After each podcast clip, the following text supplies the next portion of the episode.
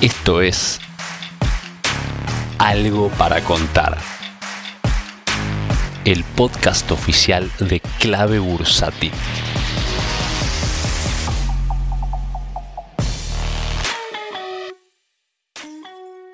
Muy buen día nuevamente, Andy Stop Loss, acá en Algo para Contar. ¿Qué tengo para contarte? Bueno, tengo para contarte que los tres índices principales de Estados Unidos están en modo pausa. Tanto el S&P, el Nasdaq como el Dow Jones lo tenemos debajo de la media de 21 y arriba de la EMA de 150. O sea, están ahí, lateralizando, en pausa, durmiendo la siesta, levemente alcistas, levemente bajistas. Mientras no superen la media de 21 o pierdan la EMA de 150, la verdad es que no nos define para dónde va. Entonces estamos esperando ¿Qué está esperando el mercado? Bueno, en principio está esperando el cierre de opciones que hay esta semana, que efectivamente, como cada tercera semana, tenemos el cierre de opciones y eso de alguna manera, bueno, frena un poco el mercado, ¿no? ¿Por qué? Porque hay dos fuerzas que están luchando, las que apuestan a la baja y las que apuestan a la suba. Entonces, de alguna manera, esto juega también para que el mercado no defina para dónde ir. Y esto le da tiempo a las acciones tecnológicas, por ejemplo, a que sigan descomprimiendo sus indicadores, es decir, que sigan bajando, tal vez alguna perdiendo un poco de, de precio también en su cotización, pero no tan terriblemente. Con un Apple, por ejemplo, que también está entre la media de 21 y la de 150. Varias están de esta misma manera, ¿eh? entre, entre las dos medias. Pero en zona interesante, con un Google también bajando, pero también en zonas interesantes. Nvidia también dentro de un canal alcista, pero en el piso de ese canal alcista. Y apretada por la media de 21 que viene por arriba también. O sea,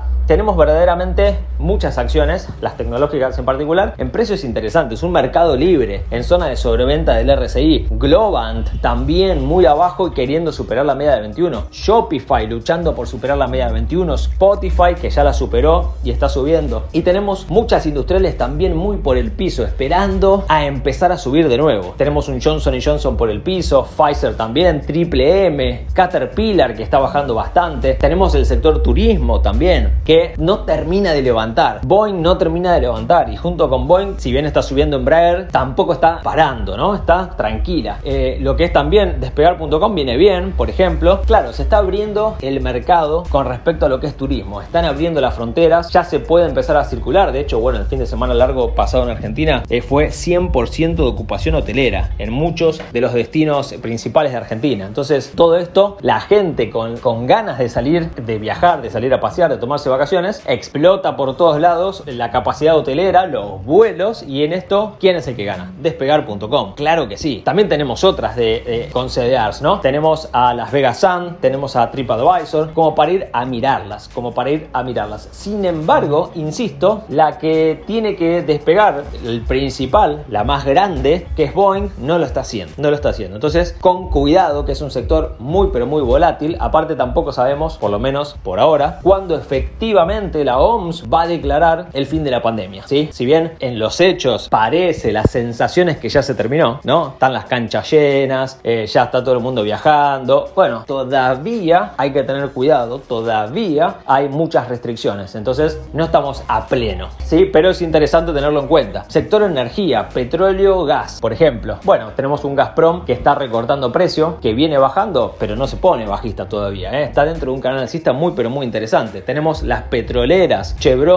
ExxonMobil, eh, BP, Shell, bueno, IPF, Vista Gas Petrobras, que están todas en tendencia alcista, todas por arriba de la media 21, menos IPF. Esto hay que decirlo, IPF está debajo de todos los promedios móviles, lamentablemente, pero el resto están todas alcistas sin ningún problema mientras no pierdan la media de 21, aunque desde mi mirada están un poquito altas, ¿eh? hay que tener cuidado ahí también, hay que estar atento. Eh, mineras, bueno, las mineras de oro están volando, están rebotando fuerte. Harmony Gold subió casi 30 35% en dos semanas. Claro, después de una semejante paliza que se vino comiendo, un más 35, todavía no llegó ni a la mitad de la paliza. Sin embargo, ya desde los indicadores y quien vaya de corto plazo, habría que ver si no tiene ganas de tomar beneficio. Lo mismo con eh, Goldfield, también minera de Sudáfrica. Barrick Gold y Yamana tienen más recorrido todavía. Pero bueno, atentos que todo lo que es oro, si bien las estimaciones es que vuelva a los 2.000 dólares la onza, y es un recorrido todavía interesante, que tiene por lo menos un 15 a 20% más, por lo menos. Y aparte las mineras, bueno, no es lineal, ¿no? Si bien el oro obviamente influye, tiene, tienen otros factores también. Por algo alguna minera sube más que otra, etcétera. Las de la minera de plata, las de cobre también están alcistas arriba de la media 21. Muy pero muy bien. Las que están un poco más de capa caída son las de materiales básicos, Río Tinto y Vale, que bueno, tiene un poco que ver también a lo, a lo mismo que las de construcción que tampoco arrancan, Cemex de México, por ejemplo, entre otras, bueno, Caterpillar, que tienen que ver un poco con el golpe que se comió con Evergrande, ¿no? Claro, China es la economía emergente más grande del mundo, lo que más crece, lo que más mueve, lo que más construye, y de repente que se, que se frene la construcción en China por este problema de Evergrande, y había salido esta semana también otra constructora que parece que tiene problemas, y eso cómo va a impactar en precisamente las empresas que generan estos materiales básicos para la construcción. Bueno, puede ser un problema, entonces también hay que estar atentos ahí, que si bien uno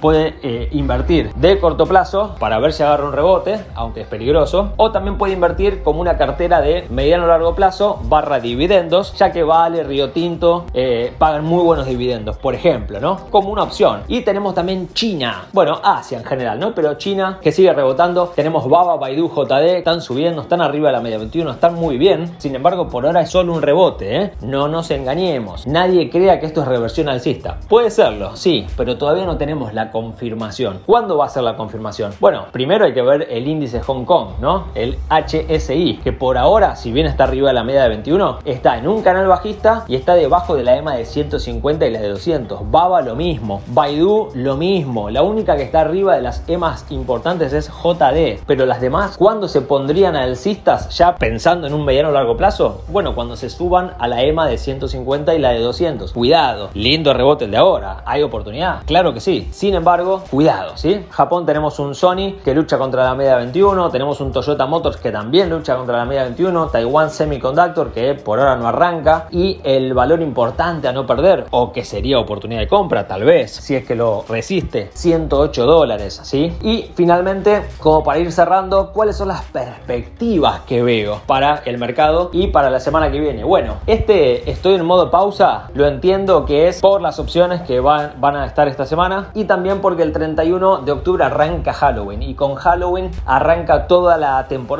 alta de Estados Unidos, comercialmente hablando, ya que viene eh, lo que es el, el, Black Friday, el Cyber Monday, viene Navidad, Año Nuevo, viene Reyes, si no me equivoco está el Día de Acción de Gracias en la mitad, todas las ofertas navideñas, todas las ofertas de fin de año, todas las promociones, bueno, se viene una linda época en Estados Unidos, por ende puede tener lógica que el mercado se quede en modo pausa hasta ahí. También se viene la época de balances, ahora arrancan los bancos también esta semana, si no me equivoco, ya esta misma semana empiezan a traer balance los bancos, si no es esta semana es la semana que viene y empieza la temporada de balances. Entonces, siempre que arranca la temporada de balances, también el, mercado está en modo pausa hasta que se empiecen a presentar los balances de la empresa. Entonces, bueno, podríamos estar en modo pausa, podríamos estar tranquilos, si, si te digo desde mi mirada, el modo pausa que es estoy lateralizando, ¿para dónde salgo? ¿Para arriba o para abajo? Yo no creo que haya ninguna razón para que defina para abajo. Verdaderamente, creo que tendría que pasar algo, un driver negativo importante para que el mercado se vaya para abajo. Para mí, resuelve al alza. El mercado con esta paliza que se ha comido estos días no ha roto nada, con lo cual entiendo que debería resolver para arriba. A todo esto hay que estar atentos. No tomes estas palabras mías como all in porque Andy dijo tiene que resolver para arriba. No, no son ninguno de mis comentarios, nunca son recomendaciones ni de compra ni de venta. Cada uno tiene que hacer su propio análisis porque tiene estrategias distintas. Pero entiendo que, y ojalá no me equivoque, el mercado va a resolver al alza. Esta semana tampoco creo. Tal vez arranquemos a ver esto en noviembre recién. Así que nos vemos el miércoles que viene acá en Algo para Contar. Saludos.